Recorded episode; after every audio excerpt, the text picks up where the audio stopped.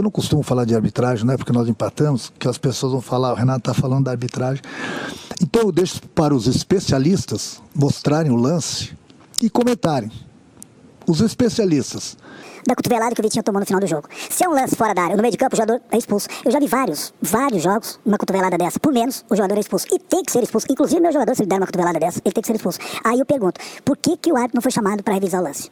Eu não costumo falar de arbitragem, não é porque nós empatamos, que as pessoas vão falar, o Renato tá falando da arbitragem.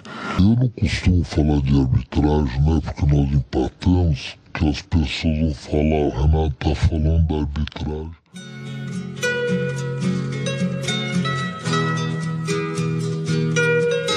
Então presta atenção nessa bosta aqui.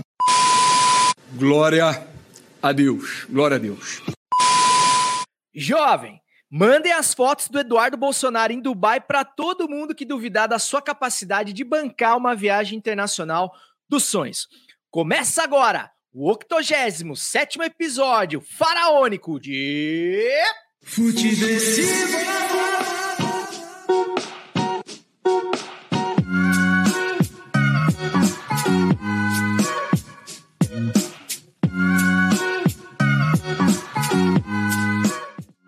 Seja muito bem-vinda, seja muito bem-vindo. Eu sou César Cartum e este é o Futeversivo de número 87, que chega com a sagacidade de sempre, nada mais necessária para sobreviver à brasileira dos novos tempos.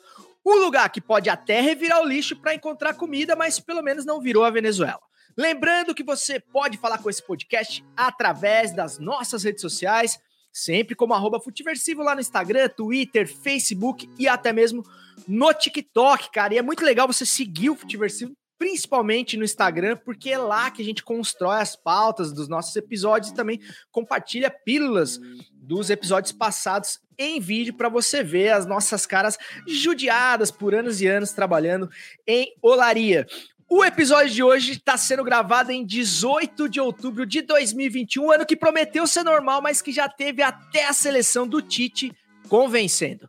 E na mesa titular reduzida de hoje tem ele, o homem que já pode voltar a sorrir, o mais novo convertido ao mancinismo, Fred Fagundes. As coisas estão melhorando. As coisas estão melhorando. Acordo, imagina, isso. imagina o Natal do Mancini um bicho de 5 milhões que está garantido caso ele salve o Grêmio do rebaixamento. Se eu sou sobrinho do Mancini, o mínimo que eu espero é um PlayStation 5. Presente diferente desse no Natal, eu não aceito pro sobrinho do Mancini. Imagina a família já tá alugando, vendo casa para alugar em Mariscal, já convidando todo mundo. Coisa, Coisa boa. Eu queria ser da família do Mancini, velho. Pra caralho. ai, ai. Além do Fredão, tem ele, o carisma imparável do homem que já pode pendurar o pôster do Rogério Ceni no quarto outra vez, DJ Marquinhos.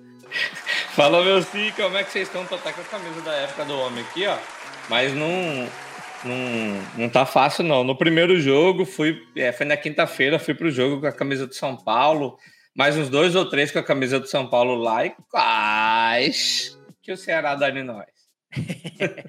Aliás, para você que está nos ouvindo aí em momentos posteriores, estamos gravando episódio na segunda-feira às sete da noite, exatamente uma hora que antecede o clássico da segunda-feira, o majestoso que é, conseguiram marcar para uma segunda-feira entre São Paulo e Corinthians no Morumbi. Então eu e Marquinhos estaremos com a voz um pouco trêmula aí, porque a ansiedade já toma conta. Então vamos para a pauta, até porque a gente não quer atrasar o início do jogo, né, Marcola? Que os caras lá não vai começar sem nós, né? Não vai, não é possível que, que a gente vai ter que atrasar esse jogo e deixar o, o, o pessoal por mais de um minuto de silêncio lá. Vamos embora para a pauta. Chama os Osmar. Levantou para a boca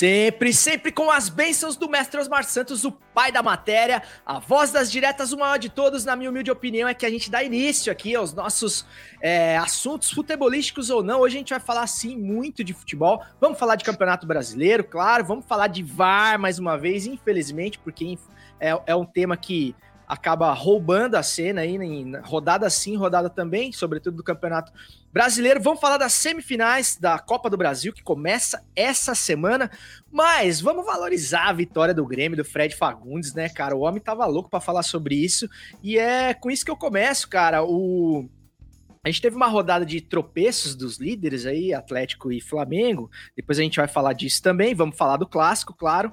É, mas eu queria saber sobre a vitória do Grêmio, Fredão, que coincide com a estreia do, do Wagner Mancini.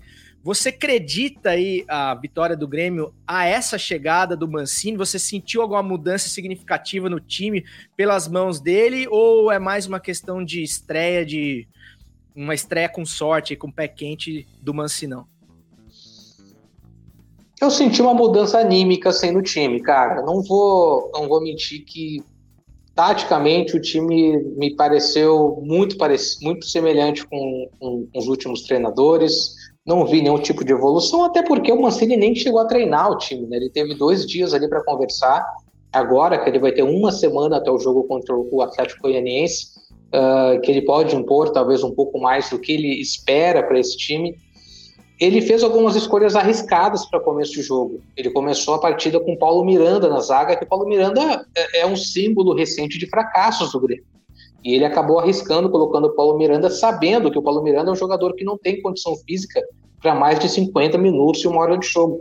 Então, com o jogo já 2 a 0 ele faz a alteração no intervalo. Né? O Rodrigues, que vinha sendo utilizado como titular, é, termina o jogo. O Grêmio, é, por coincidência, toma dois gols depois que o Paulo Miranda sai né? Mas o, o na verdade o, o, Kahneman também sai.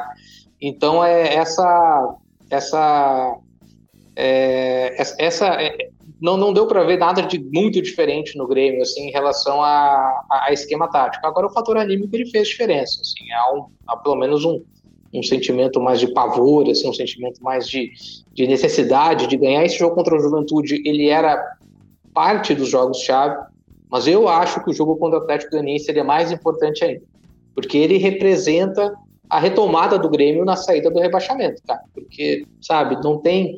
Uh, não tinha outra opção contra a Juventude, agora contra o Atlético Goianiense também é um jogo fundamental, até porque a sequência é muito dura. É o Palmeiras em casa e o Grenal em seguida, no, é, o Atlético Mineiro fora e o Grenal no Beira-Rio.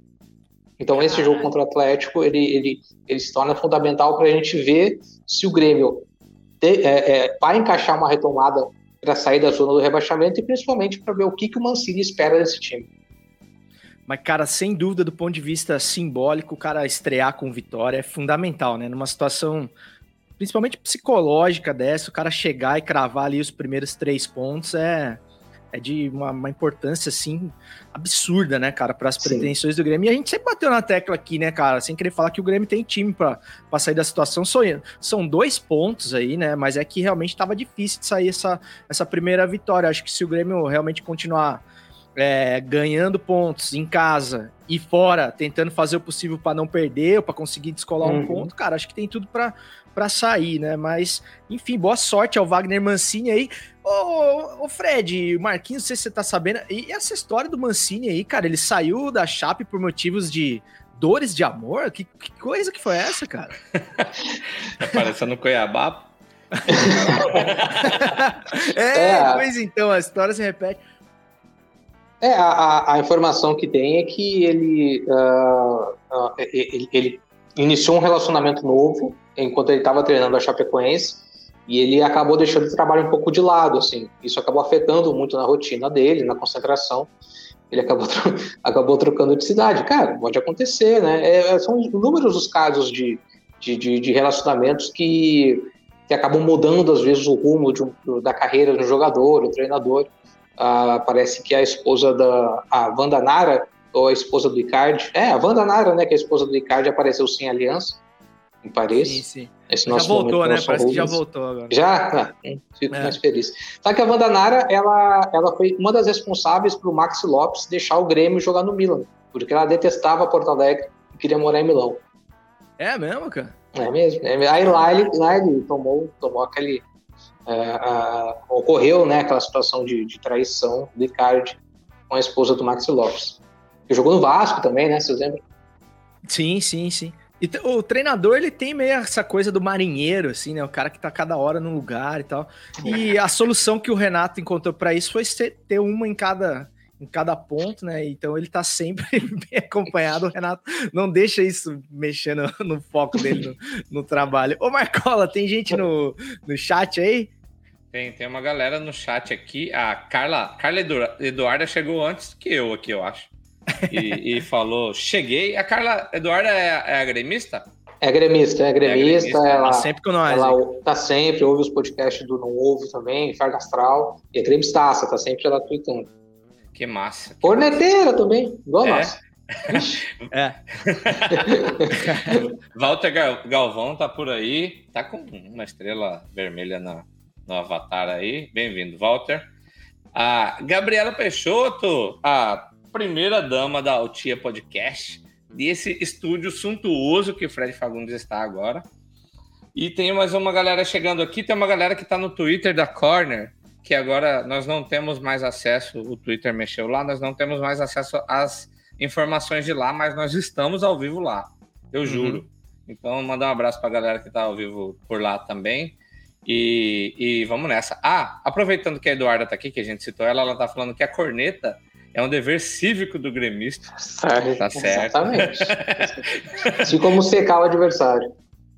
Tá certo. Eu vejo, eu vejo Lisandro o tempo inteiro secando o, o adversário, mas também lamentando com, com o Grêmio.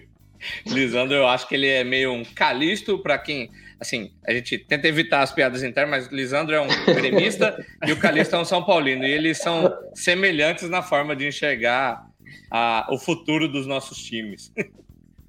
Marquinhos, é, cara, só para encerrar o assunto Grêmio, aliás, gente, eu falei do, do Instagram do Futiversivo, que a gente costuma construir as pautas por lá, e só para título de informação, uma das enquetes que eu fiz foi quando da demissão de, do, do Filipão, quem que era o nome preferido e tal, até coloquei o Valdemar lá, enfim, Valdemar Lemos, que seguramente era o, nome mais qualificado, é, não fui atendido pela diretoria do Grêmio, mas o preferido, pelo menos da audiência ali, eu não sei se na trollagem, provavelmente sim, era Celso Rotti, cara. Celso Rotti é. ganhou na preferência de Roger Machado e também do. De quem que eu coloquei lá? E o Lisca, Lisca Crazy. É, mas enfim, o contratado foi o Mancini, que nem na, na enquete apareceu. E falando em enquete, Marquinhos, a enquete seguinte, cara, era sobre o treinador do São Paulo. São Paulo também estreou treinador aí na, na, na semana passada. O velho novo Rogério Ceni, grande ídolo do, do São Paulo, volta ao clube Porém, o Crespo não saiu é, com, vamos dizer assim, reprovação unânime, né? A maioria também das pessoas acha que o problema ali não era o treinador. Eu queria saber de você, Marquinhos, se você tá contente com a volta do grande ídolo para o São Paulo nesse contexto e se você achou justa a saída do Crespo, cara. Eu achei injusto você colocar nesse contexto na, nessa pergunta sua aí, que você foi maldoso. No mínimo quê, maldoso. Cara? Porque eu ia falar que eu tava na verdade, eu tô oscilando entre achar bom, que, porra, é o, é o ídolo do, do clube, mas eu acho que não era a hora porque pelo Crespo não merecia sair, tá ligado? Não, não, não era. Não estava fazendo um trabalho para demissão, não era um excelente trabalho. A gente não estava na zona de rebaixamento porque tem times, inclusive da bancada aqui, que tava com mais vontade de ficar lá do que nós. Mas o. mas o não era um trabalho horrível, assim. O que pareceu estranho, assim, e aí tem gente que fala que foi coincidência, que foi quando os empresários do Orejuela e o empresário do, do cabeludo, Benítez, do Benítez, é, sapatearam falando que queria que os caras jogassem, cai o treinador, na outra partida o, o ficou os caras já né, entram, né, os caras já entram e ficou mais estranho ainda. Que, ok, é claro que eles se conversam, a diretoria se pretendia dispensar o, o, o treinador, precisava se articular com outro, mas ficou assim, de, anúncio da demissão do Crespo, 18 e 27. Primeiro treino do Rogério Ceni, 19 e 2 no Morumbi. Não deu tempo de ligar para o Rogério e falar: Rogério, tá querendo vir treinar o São Paulo? Aham. Tava com uniforme Aham. lá no, no Morumbi. A menos que ele ainda esteja morando embaixo da arquibancada do Morumbi, ele, ele foi muito na cara, assim. eu confesso que eu queria ver o, o, o Rogério no São Paulo, não agora. Mas já que é agora, vambora, né, cara? Não tem o que fazer. Tem muito o que sofrer, não, porque. Porque é o que a gente tem. Eu também Cara, acho que não é o treinador, não, é, é os paneleiros. Eu nunca Você tinha visto os paneleiros do assim, cara. time, ou, ou, ou dentro do time, ou diretoria, Do time. tipo? É. Não, os paneleiros do time. F- Fala aí, Fredão. Cara, eu nunca tinha visto coisa parecida assim. O treinador cair, uma hora depois ter outro lá treinando o time. Nem a Vitube, que ficou solteira e foi pra balada, foi tão rápido assim, cara. Foi uma coisa impressionante, cara. Era uma hora e pouco depois, estava lá você treinando à noite, né? Pijama treine, né? Gordo do Luxemburgo. E, e hoje, no dia do jogo, também parece que ele fez um trabalho tático, né? Chamado um time que não é muito comum. Então ele tá pilhado, né, cara? Não, tá ele é doente. Ele é doente. Quando ele foi pro Flamengo, é, lá no, no, no, no- no Fortaleza, ele trocou até o gramado, a grama Uhum. do, do, do estádio. No Flamengo, diz que ele fica- ficava de madrugada montando os circuitos de treinamento dentro do, da, da- do centro de treinamento do Flamengo. Ele é doente pro trabalho. No São Paulo, ele ficava treinando falta duas, três horas depois. Mas, beleza. Mas ele estar apto a treinar o time uma hora depois aí é, no mínimo, estranho. Cara, muito estranho. Cara, né? E nem disfarçou, né, Marcola? Pô, Não, é isso. não, o cara não. podia. É claro, né, meu? A gente sabe que tem as conversas já, quando o treinador tá ameaçado e tal. O cara podia estar tá ali meio palavrado. Mas dá uma disfarçada, né, cara? Faz um zoom com a rapaziada no primeiro dia. Chega pelo menos um dia depois, né, cara? Pra, sabe? E Leva pão de imagem- queijo, né? pessoal? Isso, pô. E tem uma imagem, assim, muito emblemática, que é a foto, né, cara, do Crespo e da equipe dele. Mas os caras pareciam que era eles que estavam chegando, né? E o Rogério com aquela cara constrangedora, assim, né? Sabe aquele cara que pega a mulher do amigo, que chavecou a mulher do amigo, e o cara Uhum. convida pro churrasco, ele chega lá e, tipo, ah, tal. Tipo assim, pô, o cara tá com vergonha de estar naquela situação ali e devia estar mesmo, né? Tem até um Rogério- meme que rolou com essa foto que printaram só a parte do. recortaram só a, a parte do Rogério e do Crespo, aí tava embaixo do Crespo. O cara que vendeu o Maré. Embaixo do Rogério. o cara que comprou o Maré. Exatamente, cara. O cara vendeu maré a turbo, assim, pô. Aquela bucha, cara. Exatamente. Perfeito, cara. Marquinhos, perfeito. Mas, cara, o Fred, o Marquinhos fez alguns. falou aí sobre a, a trajetória de muito trabalho, de obsessão pelo trabalho do Ceni. Isso é, é muito verdade, assim, né, cara? Ele sempre foi um cara muito sério, mas ele fez escolhas profissionais como treinador muito contestáveis, né, cara? A trajetória dele como treinador é muito tortuosa, né? As duas saídas do Fortaleza, em contextos também muito assim de deixar o time na mão, é, a chegada no Flamengo, Cruzeiro com a passagem em relâmpago, e agora é, pouca gente lembra, por exemplo, que o, que o Rogério é o atual campeão brasileiro, né, cara? Ele já Uhum. chega no São Paulo, cara, que é a casa dele, com alguma parte da torcida, de certa forma, ainda ali molhando os pezinhos, não, não totalmente convicta. É, é muito estranho, né, cara? É muito estranho e uma coisa que não dá pra negar, cara. O Rogério, ele aceita a bucha, né? Ele vai. Uhum. Ele vai, sabe? Ele não tem problema. Vou pegar um Cruzeiro quase caindo, o Cruzeiro na segunda divisão, ele aceita e vai. É, claro, o Flamengo numa situação é, bem mais cômoda, mas, porra, cara, tu assume ali um, né, uma história gigante que o Jorge Jesus acabou construindo no Flamengo.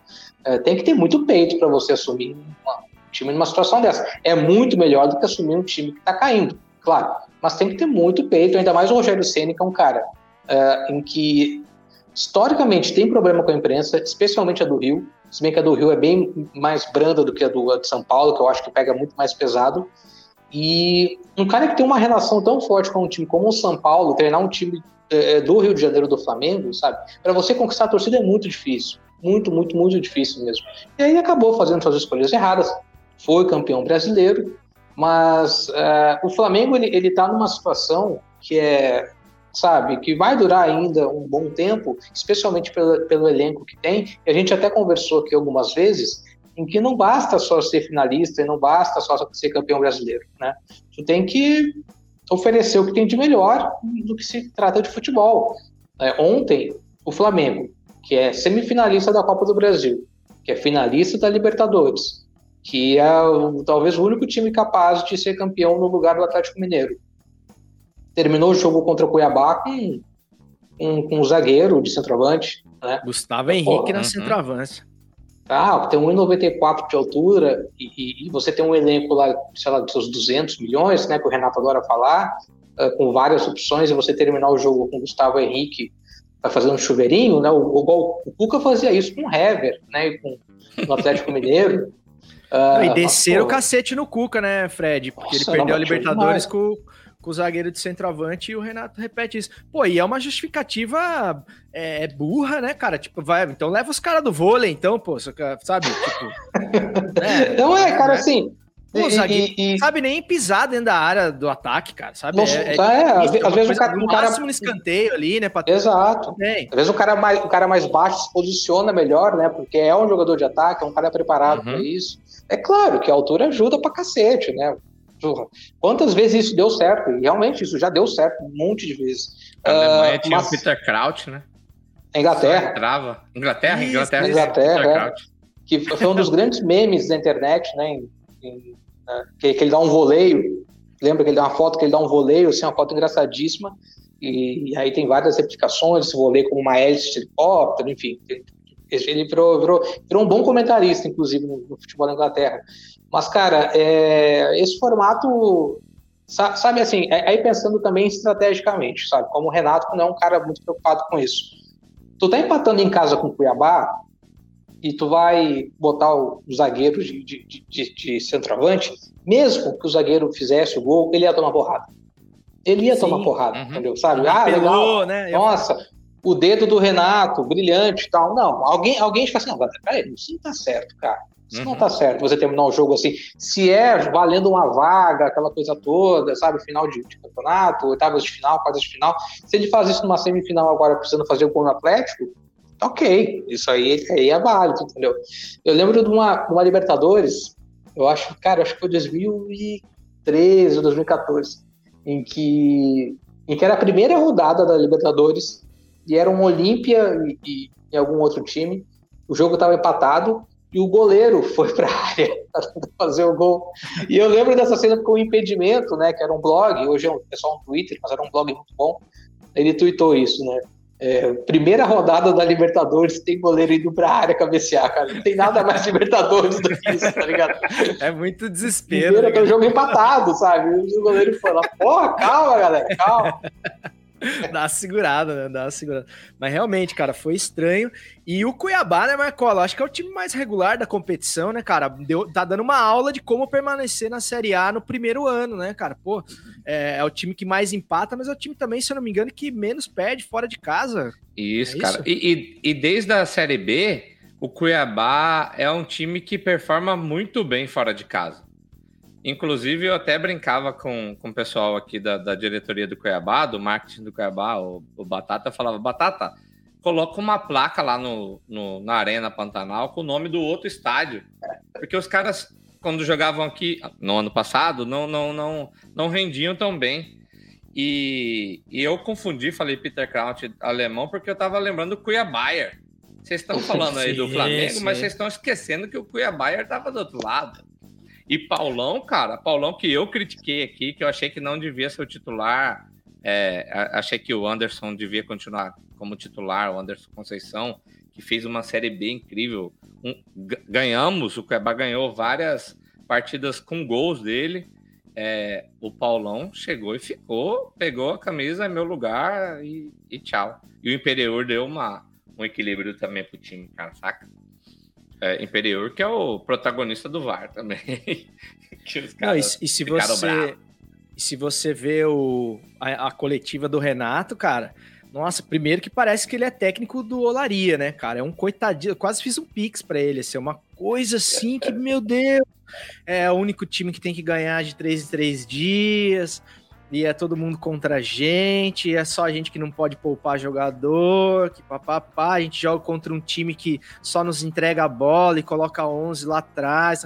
Cara, o, o, o Cuiabá fez uma estratégia perfeita, cara, contra exato, o Flamengo. Exato. Se defendeu super bem, fez menos faltas que o Flamengo durante a partida. Então é prova de que o time sabia o que, que tava fazendo. E é claro, cara, você vai com o Cuiabá pra dentro do Maracanã, pegar um time que no Flamengo, você vai fazer o quê? Ah, vamos pra cima, vamos pra dentro dele. É, é tá bom. Estilo Léo, né? Vamos, vamos ver se o Flamengo é tudo isso mesmo. Cara, óbvio, e conseguiram encaixotar o Flamengo numa, numa, numa estratégia muito bem montada, o que me leva a crer que, infelizmente, o Palmeiras pode aprontar pra cima do, do Flamengo na final da Libertadores, cara. Porque de retranca o nosso querido Abel Isso que eu ia falar. Eu ia Ferreira falar exatamente tem, né, isso. Uma coisa que o Cuiabá fez é o que o Abel sempre faz. Ele fecha a casa dele lá atrás, bota o ônibus, o Fred que gosta de falar, né? Que bota um ônibus na frente da zaga, e, na frente do gol e tchau. É, é isso e joga para uma bola. O cara é, é especialista em fazer isso. E eu lembrei também, Fred, na hora que você estava falando de- do zagueiro lá na frente, eu lembrei do jogo do Palmeiras agora, que o zagueiro foi. cê- Não sei se vocês chegaram a ver. Tem um cruzamento do lado direito. Como que é o nome do zagueiro? O capitão, que era capitão antes. do- Gustavo Gomes. Gustavo Gomes. Cruza uma bola pela direita, ele tenta um voleio, fura. A bola passa pro outro lado, cruza de novo, ele vai um voleio com a outra perna fura. igual. Pra equilibrar, Ele- né? O jogador tem Ambidestro, equilíbrio. ambidestro. ambidestro. É, é com É, as duas. É, o- é o Ambi Canhoto, a gente chama aqui. É, Grande é. craque Alex, meu parceiro de Rebelados Futebol Clube, que fala que ele é ambicanhoto. Ele, a- as duas pernas não são a dele. É, ô Marquinhos, agora chegou uma galerinha aí no, no chat. Vamos dar uma passada para ver os comentários aí da turma. Chegou. O Murilo, a gente tá falando de Palmeiras, ele falou: chegou o finalista preocupado. E colocou um porco, deve ser o finalista parmeirense, que tá preocupado. O Walter mandou aqui, Fred, que o Grêmio venceu. É. Foi bom para dar uma certa tranquilidade, mas a tarefa é fugir do Z4. É, cara, eu, a- eu acho que o Mancini. O Mancini tem essa experiência, né? Tem, a gente até comentou no grupo do Futeversivo lá que ele tem esse retrospecto de pegar o time lá embaixo e dar uma, uma reestruturada, e dar uma equilibrada. Eu acho que vai que, o- que o Grêmio sai É, dali.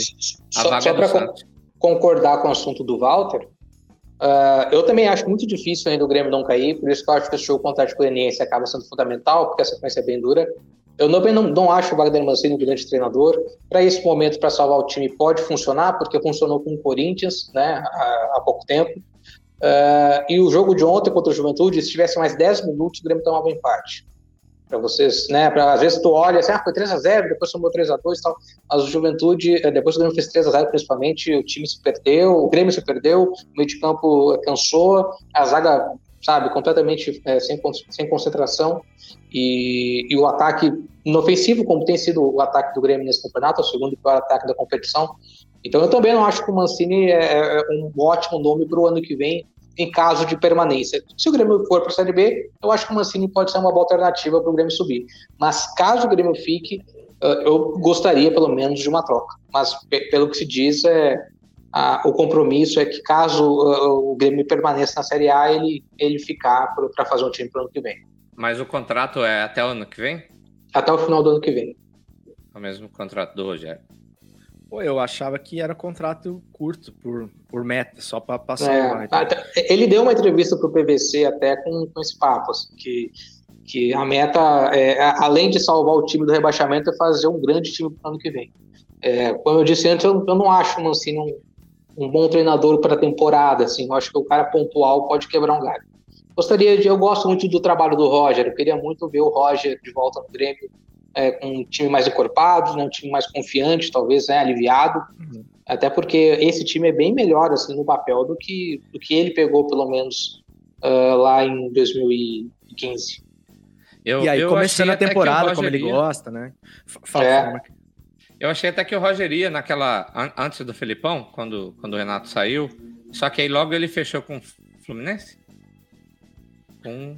Fluminense, Fluminense. Quando, é, ele já tinha fechado um pouco antes, é. Eu- É, já mas tinha eu fechado, achei, né? eu, achei, eu achei que ele iria agora, mas aí tem esse papo que ele pega time só em início de temporada. Aham. E aí, vocês estavam falando também do Rogério e falou, falou do Cruzeiro. Eu tava vendo uma entrevista do, do Dedé, que ele fala que o Rogério chegou super bem no Cruzeiro, assim, sabe? Todo mundo abraçando ele. Só que e ele, com esse lance da imprensa, ele fala, e, e aí ele fala tentando ganhar o time, só que ele falou do- da velocidade e da idade dos caras. E aí, Aí ele pegou. perdeu, perdeu o time. E aí o, o Thiago Neves foi falar uma coisa pra ele lá, e ele falou, cara, você não joga mais. E aí quando ele foi demitido, o Dedé disse que chegou pra ele e falou, Rogério, esquece esse lance pessoal, deixa o cara jogar. a gente precisava de um cara como o Thiago Neves nesse jogo para ganhar. E aí o Rogério disse que dá as costas para ele, sai, e aí é demitido, saca? Nesse... É, e, o, e o Rogério ele cansou de fazer isso, né, Marquinhos? Como goleiro no São Paulo, né? Porque ele não era. Tava longe de ser só um goleiro, por méritos dele, né, cara? O cara conquistou uma moral dentro do São Paulo que permitia com que ele queimasse jogador mesmo, que ele não fosse com a cara, que ele achasse que não tinha o comprometimento que ele achava que deveria ter. Treinador, a mesma coisa, né? O, o, primeira missão de treinador novo no São Paulo era se dar bem com o Rogério, porque sabia que senão a vida dele não ia ser fácil. Só que uhum. quando ele passa a ser o treinador, de fato, a coisa fica diferente, né, cara? Porque daí ele vira, ele vira vidraça, né? É, mas esse seja... lance de, de coragem que vocês falaram, ele sempre teve, né? É o cara ah, que sim. falou: me dá a bola aí que eu vou bater a falta e. Uhum. Personalidade. E, e, aí, é, aquele lance de, de ter ido pro, pro Flamengo, eu achei que era uma puta sacanagem com, com Fortaleza, mas comparando com os nossos empregos quando éramos funcionários dos outros, é aquela hora que chega aquela empresona e fala: vem. Uhum. Aí você, puta, esse cara me deu oportunidade aqui, mas o cara tá esfregando um caminhão de dinheiro no meu. Cara, é foda. É foda, é foda. Agora, só, só para fechar o assunto dos treinadores, uh, o Marquinhos Santos foi demitido do Juventude, né? Ele uhum. caiu, o Juventude que vinha fazendo um bom campeonato, cara, né? Ganhou do Flamengo, no Japone, uh, arrumou empate contra o Palmeiras, vinha fazendo um bom, um bom campeonato e, e, o Marquinhos Santos acabou sendo demitido uh, no início da, da tarde, né? Depois dessa série de, de maus resultados do Juventude. Acho péssimo para o Juventude, cara. O Juventude ele tinha um padrão de jogo muito claro. O que faltava ao Juventude eram peças, né? O time, pô, campeonato longo, machuca um, machuca outro, aí tem suspensão, etc e tal. Cara, o Juventude vai ter que, que ir atrás de um treinador que tenha a mesma característica que o Marquinhos Santos tem para montar um time, ou vai ter que recomeçar o trabalho do zero. Agora faltou do pouco campeonato, cara. Tem alguns nomes lá no Rio Grande do Sul, que são, talvez o Juventude já tenha discutido, como o próprio Lisca, né, que a gente sempre fala aqui, é o Cláudio Vim, que, que, que, que treina alguns clubes lá do, do, interior do Rio Grande do Sul. Mas vamos ver, estou curioso para saber quem que o, que o Juventude vai atrás. É, e o Mancini, eu concordo com você, viu, Fredão? Ele acho que é um cara muito mais para estancar a sangria do que propriamente para fazer um trabalho num time de camisa pesada como o Grêmio, assim, assim como no Sim. Corinthians também. É, a partir do momento que o time saiu do desespero ali, você vê que faltava recurso para dar um passo além. Então, me parece muito que ele já ele aceitou que ele está nessa prateleira de técnico salvador da pátria, no desespero uhum. ali, de choque de gestão, essa coisa toda ou de fazer bons trabalhos em times medianos e menores e tal, que Mas tá você acha certo também, né, cara? Ah, eu, eu acho, que, eu acho, eu que... acho que sim, cara. Eu acho que depois do Corinthians ele falou assim, puta, porque era é. a grande chance da carreira dele, sem dúvida, é. né, cara? Pode ser, porque eu lembro que ele saiu puto do São Paulo, né? Quando ele. É, ele, ele foi preterido pelo Pintado, é isso? Não, quem, como, quem que. Ai, não que, lembro, eu sei cara. que tava na, bo... na vez dele e aí tiraram ele ficou putaço, né? Na, na, verdade, ele tava. Ele tava treinando o time. E aí ele tinha sido avisado que ele seria interino. E aí, quando começaram a negociar com alguns treinadores, ele aziou e falou, não, e aí foi embora. E aí depois teve Corinthians, e aí pode ser que depois ele falou, não, peraí, talvez eu preciso dar uma segurada na emoção aqui e ou alguma namorada dele falou que é melhor isso, que o cara é apaixonado, né? Então, às vezes, às vezes será que ele levou externa. Será que ele levou a, a guria de Chapecó? Fica, fica o questionamento deixa, aí. Deixa né? eu só fazer dois salves aqui. Um salve pro, pro Brás, que eu tava falando da galera que tá na audiência e deixei ele para trás. Rodrigo Dias tá aí também, três, na verdade, e não tá aqui no comentário, mas tá assistindo lá da direto da Plaenge da, do marketing da Plaenge, Luciano Marino, mandou uma foto com a gente na TV do marketing. Ele está assistindo e fazendo os outros assistir. Grande Luciano Marino. Cara, tá sentindo falta do Luciano. Achei que ele tinha largado nós, pô, não aparecia. Já, ele só quer saber de correr tá agora. É, ele tá até fazendo de corrida. Uh. É, é, organizando uma corrida. Deixa eu só fechar aqui. Uh, a gente falou do Juventude, só destacar uh, os times que subiram para a Série C a gente teve nesse final de semana a conclusão da, da fase classificatória da Série D, né, as semifinais e os quatro que vão subir. O Caxias estava brigando para subir, que loucura, né? O Caxias até pouco tempo estava na Série B, agora joga a Série D. Uh, vão jogar a Série C de 2022 o ABC de Natal, que ganhou do Caxias, o Atlético do Ceará, a Campinense e o Aparecidense, que é, que é, que é de Goiás, né? É, Goiás que, que nos últimos anos uh, vem, né, volta e meia, é, o Vila Nova está brigando para subir, o Atlético Goianiense se manteve na Série A, o Goiás, né, fica naquela, mas... Um do Ceará? Qual que é o do Ceará mesmo? É o Atlético do Ceará, não sei qual ah, cidade ah, que é, vou confirmar. O perfil do, do, da Copa do Nordeste até exaltou que parece que agora o Ceará passou, é, é o time com mais times nas três primeiras, nas três principais divisões do, do país. Passou, Flam passou Rio de Janeiro e passou. Teve mais um estado que ele, que ele passou aí. time do Nordeste, cara, eu acho massa demais. A, a, a Lampions League lá, a Copa do Nordeste, eu acho sensacional. O, o, tem o Fortaleza aí, né, cara, com puta de um trabalho é. esse ano. Ah, eu tô, eu tô torcendo muito pra, pra final Atlético Também. Mineiro e, e, Flamengo, mas assim, putz, eu acho que seria, de, seria uma, um prêmio justo, assim, né? O Fortaleza ter esse trabalho coroado, assim, e sem depender, por exemplo, de, um, de uma estrela do centro do país como, como o Rogério Senna, né? Tendo o Fortaleza mesmo como protagonista. Pode ser verdade, que aconteça. Verdade. É. Só, só para informar, o Atlético é de Fortaleza mesmo. Time, time bem jovem, tem só 24 anos e é um vermelho e preto as cores. O vermelho é homenagem ao Flamengo e o preto é homenagem ao Lokomotiv Moscou. Cara, Os times do Ari. Aleatório é, é mais impossível. Informou o Fred Fagundes. Cara, só para a gente justificar o, o título do episódio aí, Vamos falar um pouco dos líderes, né?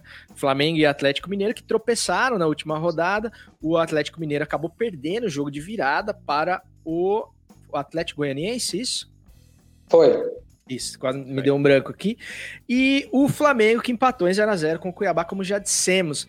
Mas é, o grande protagonista, não sei se mais por desculpa aí dos seus treinadores ou se de fato foi, quero saber se vocês concordam, foi o VAR mais uma vez. Cara, vocês acham que a, a gente chegou a cravar aqui, né, o Atlético Mineiro como campeão, principalmente vocês da imprensa, Fred, Marquinhos. Eu não. Claudião. Campeão? Eu só eu? apresento, né? Eu não opino, então. Olha aqui, tem até a opinião.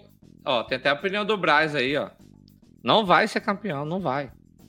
Diz o Marquinhos que não. O Marquinhos talvez realmente tenha razão, porque talvez a gente tenha cravado cedo demais o Atlético Mineiro como campeão. Eu ainda acho que o Atlético vai ser campeão. É, mas vocês acham que o VAR, cara, pode ser o grande protagonista do desfecho desse campeonato? Ah, acho que o protagonista não, mas é uma discussão que a gente tem todo ano ainda. A gente não se adaptou corretamente à utilização do VAR. Não, só pra, ah, antes e... de você completar, Fred, a gente tava falando nos bastidores, pô, que saco, né, cara, falar de VAR de novo, será que vamos falar disso? É. Mas, de fato, foi o protagonista da, da rodada, é. né, cara, infelizmente. É, eu, eu, acho, eu acho que o grande problema do VAR ainda, todo mundo um dia começou essa frase, né, eu acho que o grande problema do VAR é, uh, ah, para começar, a regra do impedimento, né, o VAR criou um impedimento interpretativo, nunca tinha visto isso na minha vida né, que algum lance é impedido para um, para outro não é. O jogo do o, o, o, o lance impedimento é, do, do, do, jogo do Flamengo é muito parecido com o do, do Mbappé, por exemplo, né, a, a, distância dos jogadores, e um foi anulado, o outro não foi. Então, é, é, é essa a primeira discussão. A segunda é, de fato, a utilização do VAR. Quando que ele deve ser utilizado? Quando que ele deve ser chamado? Eu não sei se é por uma fé, sabe? O jogador fica, pelo menos vai lá ver, pelo menos vai lá ver, pelo menos vai lá ver. O Renato Gaúcho adora falar isso. Todo jogo ele fala, pelo menos vai no VAR. Cara, o árbitro não vai no VAR porque quer. Né? Ele vai no VAR se alguém fala, olha, alguma coisa de errado aconteceu. Então, é essa autoridade do árbitro, ela, ela, ela sabe, ela tem, tem ficado cada vez mais de lado, isso, isso é preocupante. Eu acho que a primeira discussão é essa: a, a, a aplicação do VAR ela precisa ser revista. Do jeito que está, não está rolando. Do jeito que está, não está legal, entendeu? Então, é uma coisa que, assim, que é extremamente chata. Todo jogo acontece em que o lance corre, o cara se mata para pegar a bola e o bandeirinha levanta a bandeira. Tipo, no início da jogada o cara já estava impedido. Aí todo jogo vem aquela ladainha. Ah, pode se machucar. Ah, poderia acontecer com o. Porra, cara, você que em nenhum momento alguém vai chegar e falar assim, ah, deu, né, gente? Né? Não precisa mais disso. Marca logo a porra de impedimento e acabou. Já Porque- que vai ser revisado de qualquer forma. É, sabe, aquela preocupação do tipo, pô, mas eu vou parar o jogo agora? Cara, sim. Sabe, eu, eu acho que sim, eu prefiro que o Bandeirinha erre, então, já parei o jogo no momento errado, do que ter todo jogo essa ladainha, todo jogo esse lenga-lenga. O jogo do Grêmio mesmo ontem, eu não comemorei nenhum dos gols, cara. Porque na primeira vista, assim, os dois para mim estavam impedidos. O primeiro, principalmente. Eu não vi o replay do primeiro. Eu até vou ver com calma depois. Mas na hora que eu vi o primeiro replay, eu falei, tá impedido, vai anular. Porque é um lance muito difícil mesmo, né? Que o, o Alisson cabe, travessão, o Douglas Costas vem. Então é. Eu não vou cair nesse papo, ah, é emoção do torcedor, do grito de gol, não é nem isso, assim, cara. Eu acho que é o produto mesmo que tá perdendo qualidade, sabe? O produto mesmo, o jogo, o espetáculo, ele tá perdendo em, sabe, em, em debate, e a gente acaba perdendo tempo para ficar avaliando o VAR, o que, que vai mudar, o que, que tem que mudar. Mas, mas é, o que me surpreende mesmo nessa discussão toda é isso, essa ignorância ou má fé do jogador, do, do Renato principalmente, que sempre fala isso. Renato, eu, eu falo com meus amigos flamenguistas, quer poupar seu tempo e quer assistir o Fantástico e não quer ver a coletiva do Renato, eu te falo exatamente como é que vai ser a coletiva do Renato. Cara, todas são iguais. Teve, teve um dia, acho que foi o, um Flamengo e Inter, não sei, em que. Não, foi Flamengo e Grêmio, em que eu tava ouvindo a coletiva na rádio, e o repórter até brincou. Olha, eu quero pedir desculpas, porque eu acho que a técnica deu play numa entrevista do Renato, antiga, e não deu a, entrevista é, do Renato desse ano, porque, cara, é, todas são exatamente iguais, e ele sempre começa quando pede. Ó, eu não gosto de falar de arbitragem, Mas. então não adianta me perguntar disso. E ele fala a coletiva inteira da arbitragem. Então é. sabe, é, isso não, não agrega nada esse debate, sendo o que, que precisa ser mudado no VAR. Não, e Eu agora. f- Fala, fala, Marquinhos. Eu acho, cara, que esse lance que o Fred falou da, da que a autoridade do bandeirinho, do árbitro, tá, tá acabando. Eu acho que nesse lance do Flamengo e no lance do, do Inter também, do Edenilson, tem esse, é, é, essa tentativa de retomada, não sei se é essa a palavra, mas a tentativa de retomada da autoridade. Não, cara, não foi, não vou, vou bancar aqui. Parece é, parece bobo, mas toda hora os caras têm que ir lá. Quando eles vão, os caras são criticados. Quando eles não vão, os caras querem bater neles porque eles decidiram no gramado. E, e aí eu acho que, de verdade, eu acho que o Bandeirinha tem que parar sim, na hora que ele acha que, que ele viu o impedimento. E, e também o árbitro tem, tem, tem que decidir. A menos que, que seja um lance de gol, tipo, a, a linha, é, faz a linha da goal line que, que tinha na Copa do Mundo, saca? Teve até o lance do Imperial. Não tem mais isso, cara. Bem lembrado, velho, que, que vibrava no relógio do cara, lembra? É, é. Uhum. Ah, não tem? Sim, eu Não, acho não parece tem. que não. Agora eles Aqui no contam com a câmera do VAR. né? É. Cara, eu acho que, acho que o Marquinhos foi no ponto, cara. É, é, é aquela história do cachorro de dois donos que, que morre de fome, porque é isso, você não sabe. Se o, se o cara, se o árbitro de campo não vai até o VAR, ah, poderia ter ido, tem a tecnologia, por que, que não vai ver, não sei o que, mesmo num lance banal. E se ele vai, ah, mas é o VAR tá pitando o jogo no lugar do juiz, ele que tá no campo, ele que tem o feeling e tal, ele que tem que decidir. Então, é, e o que acontece é esse jogo de bastidores, né, cara? O que a gente tá vendo agora nessa disputa de Galo e Flamengo é isso. Os caras já estão fazendo uma pré-reclamações é, com o intuito de pressionar a arbitragem, pressionar, é, pressionar a equipe de VAR. É, tipo assim, é muito na cara isso, porque, assim, eu acho que os lances de fato, ontem, por exemplo, né, você vê o pênalti ali pro Galo, eu acredito que tenha sido pênalti, dentro dos critérios atuais de, de mão na bola, essa coisa toda. Braço aberto, o cara saltou e tal, foi imprudente, beleza. Mas, cara, não é um lance assim para você falar, nossa, Varmengo tá prejudicando meu time, é claramente. E o contrário também, sabe? Assim, é isso que o Fred falou. O Renato, ah, você sabe que eu não vou falar de arbitragem, fala uhum. a coletiva inteira de arbitragem. Então os caras são muito irresponsáveis do ponto de vista da melhoria do, do equipamento da, e, e da arbitragem, pensando no espetáculo como um todo, né, cara? Os caras estão pensando no time deles e ponto, como sempre. Exatamente, exatamente. O, o, o Renato, nesse jogo com o Cuiabá, quando o, o árbitro, não sei quem é, não lembro o nome do árbitro, ele vai pro VAR, a câmera, o Renato, para mim, sabe que a câmera tá filmando ele, que tá os dois, certo. ele fala: olha o que o VAR tá fazendo com o jogo. Antes Uhum. do cara olhar. Uhum. Olha o que o VAR tá fazendo com o jogo. Aí o cara vai, olha, se eu sou o árbitro, é claro que isso não devia interferir, mas você já vai com vontade de, de anular a porra do gol. Claro. Fala, ah, é? Ah, então tá bom. É, trouxa. Ó, olhei essa merda aqui, não foi. Foda-se. né? É tipo isso, cara. E o cara é humano mesmo, fica ali o cara cornetando ele. o- o- não que ele vá fazer, mas assim, Uhum. já tem uma certa tendência a ele contrariar pra, pra, pra mostrar que é ele que manda, como você disse. É, mas enfim, cara, eu acho que é uma pena, assim, porque ao contrário aqui do, do nosso querido Galvão, cara, que ele é totalmente contra o VAR, eu acho que é um caminho sem volta, assim. Uhum. Mas eu acho que tem formas de você usar essa porra é, de maneira menos invasiva no jogo, sem tornar o jogo tão pouco dinâmico como torna. É, essa coisa do impedimento que você falou mesmo, Fred, é quando o impedimento é claro, e são várias vezes que o impedimento é claro, parece trollagem, tipo assim, ah, deixa ele correr até o final da jogada. É. Aí o cara chega na bola, o cara levanta. Porra, velho, você sabia que tava impedido, levanta essa merda, cara, sabe? Já para, já começa o jogo de novo, entendeu? Então, é, realmente os caras parece que fazem pra não dar certo, cara, pra ser uma coisa Uhum. a ser combatida e, e, tá, e tá de fato prejudicando, cara, o, o rumo dos campeonatos, enfim, e até a, a- a atratividade dos jogos. Cezão, você falou aí do impedimento. O lance do Imperiur. é, eu queria saber a opinião de vocês também, que te- quase todo mundo achou impedimento. Eu acho que estava. Que, que quase todo mundo achou que o gol foi legal, desculpa. Uhum. É, que o gol foi legal. E eu acho que estava impedimento. Não, não é que eu acho. Eu quero provocar uma discussão aqui. Se o cara estava adiantado na hora do passe. Uhum. E aí o Imperiur deu, é, originou uma nova jogada e o cara tava mais próximo porque ele tava adiantado na jogada anterior, não teria que ser impedimento?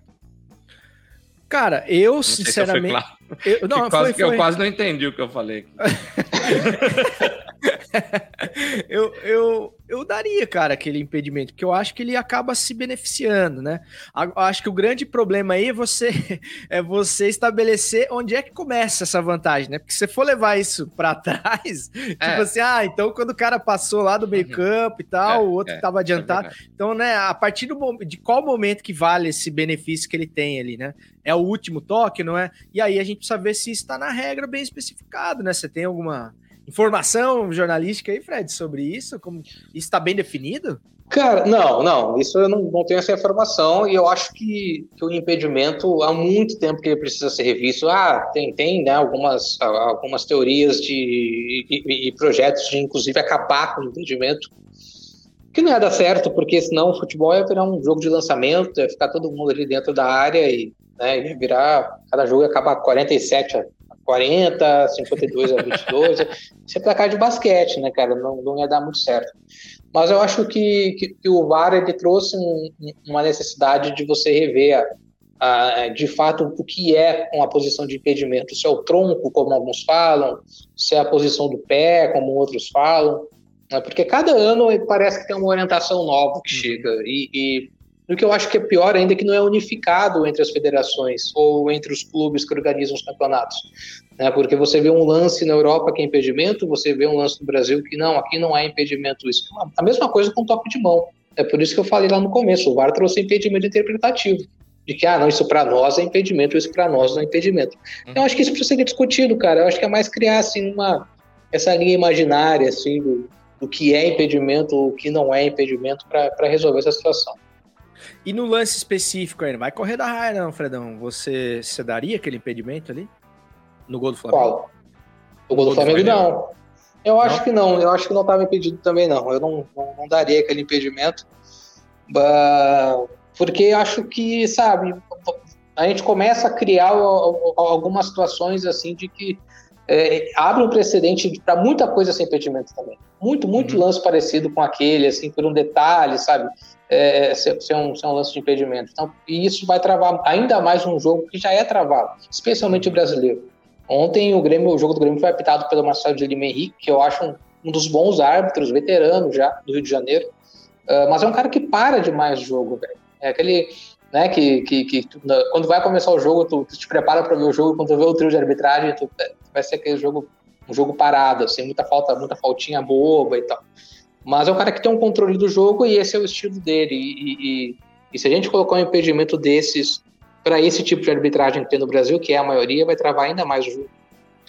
O Rosberg Pô, tá até falando aí que você falou de parar o jogo, deu coincidiu da hora que o Rosberg falou que era só colocar a parada no cronômetro, como no futsal, que resolve grande parte dos problemas. Aí, resolve, aí, vai, aí vai ser 227 horas. horas de jogo, igual Exatamente, o NFL, não acaba nunca. Você vai, vai ser, igual a live do Safadão. Você dorme, acorda e tá acontecendo na live. Tá, mas aí você diminui os tempos do, do. Pô, é, sei lá, O comentário do Lucas aqui eu não entendi. Ele falou que se eu já falei que algo tá numa draga danada. Eu falo muito isso? eu ia perguntar agora. Ô, Fred, você acha que o VAR está uma draga danada? eu falo muito isso, eu nunca tinha reparado. Tomar mais cuidado, Lucas. Eu não reparei também, mas o Lucas falando de fato. Eu devo falar, devo repetir. Ô, cara, mas essa, só pra deixar vocês acham claro... que não é nenhuma questão a ser discutida essa coisa de você parar o cronômetro, assim? Talvez não a ferro e fogo como é Rolou, né? Rolou há pouco tempo, acho que na Holanda, um, um experimento com as novas regras, né? E essa era uma delas. Fizeram um jogo, dois tempos de meia hora, com o cronômetro parado. Uh, o lateral podia ser cobrado com o pé, essa era uma outra regra. E as substituições a mais, tinham mais umas duas ou três, assim, sabe? Que parece inimaginável, assim, sabe? E ah, também a dos pênaltis, que, era, que os pênaltis não eram alternados. Você batia um, o outro time batia dois, você batia dois, o time batia dois. Tem até o é. impedimento, né? Eles não, não foi nesses testes aí que eles testaram o jogo sem impedimento? É, eu não, eu não lembro se o impedimento é, também. Era bem é, viajandão. Era, nossa, era assim, era bem, via, bem viajado. Passou até ao vivo no canal da FIFA.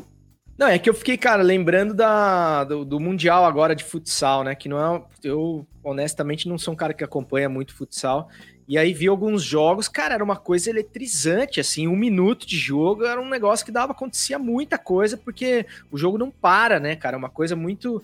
Mas realmente eu não, não sei se é aplicável para um jogo de futebol de campo, imagino que seja inviável. É, né? Mas alguma coisa, por exemplo, uh, em relação à cera que o goleiro faz, cara, isso não dá para ter é. mais, cara. Não é possível. É, é ridículo, cara. É uma encenação assim que não, não tem por que se permitir o cara fazer aquilo, velho. E é todos é, os jogos, cara. E tá, e tá na moda agora o, o goleiro fazer uma defesa e cair, né?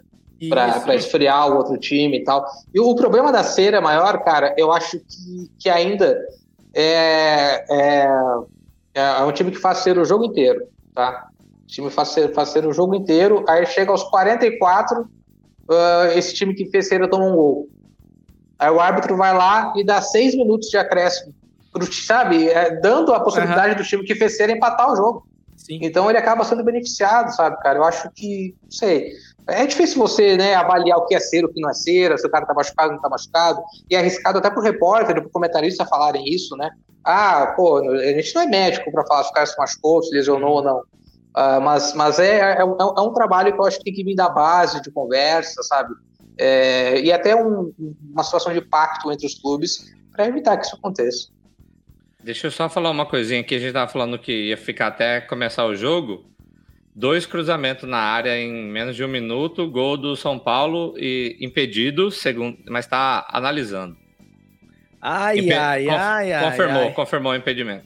Impedimento? Ah, impedimento. mas tava, né, Marquinhos? Eu, eu, nem vi. Ah, esse esse VAR é bom demais, né? Esse, é por isso que eu defendo. Tecnologia. O que eu queria falar, antes de encerrar o VAR e encerrar o Futiversivo, é que, assim, é, eu acho que tem que questionar sim o VAR, só que toda vez que for contra o Corinthians e contra o Flamengo, é só ressarcimento.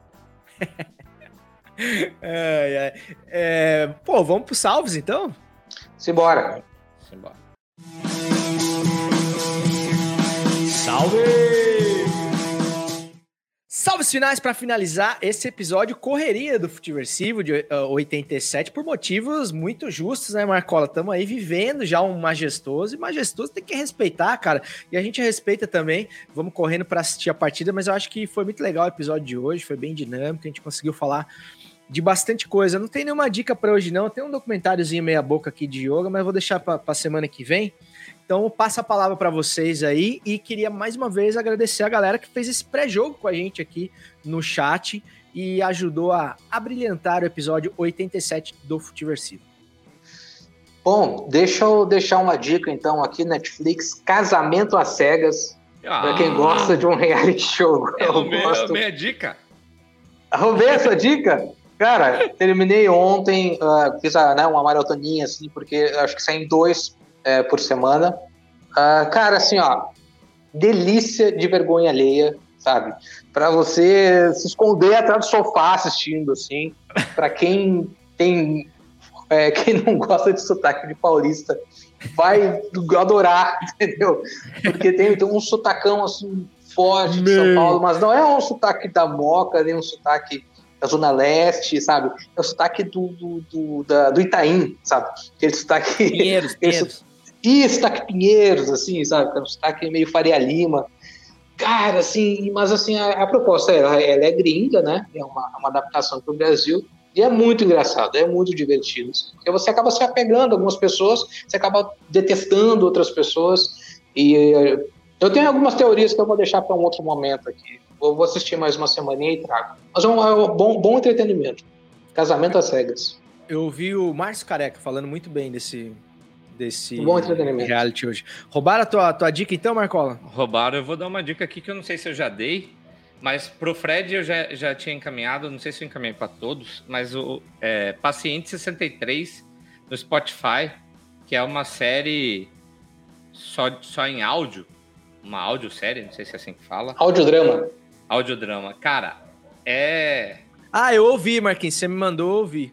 é, é da hora demais, assim. é- eu não sei se eu concordo com tudo, assim, com a forma, mas, mas é muito gostoso de ouvir, cara. Eu não sou.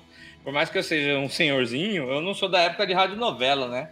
Mas eu achei legal acompanhar desse jeito, assim, que você fica imaginando. E eu me peguei algumas vezes que, com- como quando eu tô trabalhando, eu fico ouvindo o YouTube e quando eu ouço algo interessante, eu quero alternar a janela para ver o que é. Eu me peguei algumas vezes querendo alternar a janela para ver o que estava acontecendo e não estava acontecendo, né? Que era só áudio. é com, com, com o seu Jorge e com Mel Lisboa. Mel, Mel Lisboa. Eu ia falar Marjorie Cristiano. Com Mel Lisboa, da hora demais. Eu recomendo ouvirem, é, porque e eu tô até pesquisando mais. Se vocês tiverem é, outras séries nesse sentido, eu tô, tô querendo consumir esse conteúdo. É muito legal, cara. Eu vi, eu vi dois episódios, Marquinhos. E aí eu- o, o seu Jorge já tinha reconhecido e não, re- não reconhecia a voz da guria. Aí veio a grata surpresa de Mel Lisboa. Aliás, eu não tinha dica, mas vou dar uma dica. Digite Jovem Mancebo no YouTube. Presença de Anitta. Com, com essa, eu me despeço. Então, meus amigos, só me resta desejar ao raro ouvinte do Futiversivo uma boa semana. Desejando que mais alguém, além do Rafinha, consiga unir esse país em torno de uma causa. Até semana que vem. Vai, Corinthians! E segue o jogo! Vamos, São Paulo!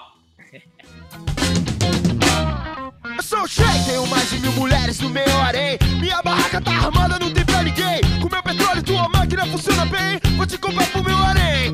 Nunca só moro em cobertura, só ando em limousine. Eu miro no porta-mala, se combina de biquíni. Eu sou o Shake, Shake, Shake. Vou te comprar pro meu harém. Ah, yeah!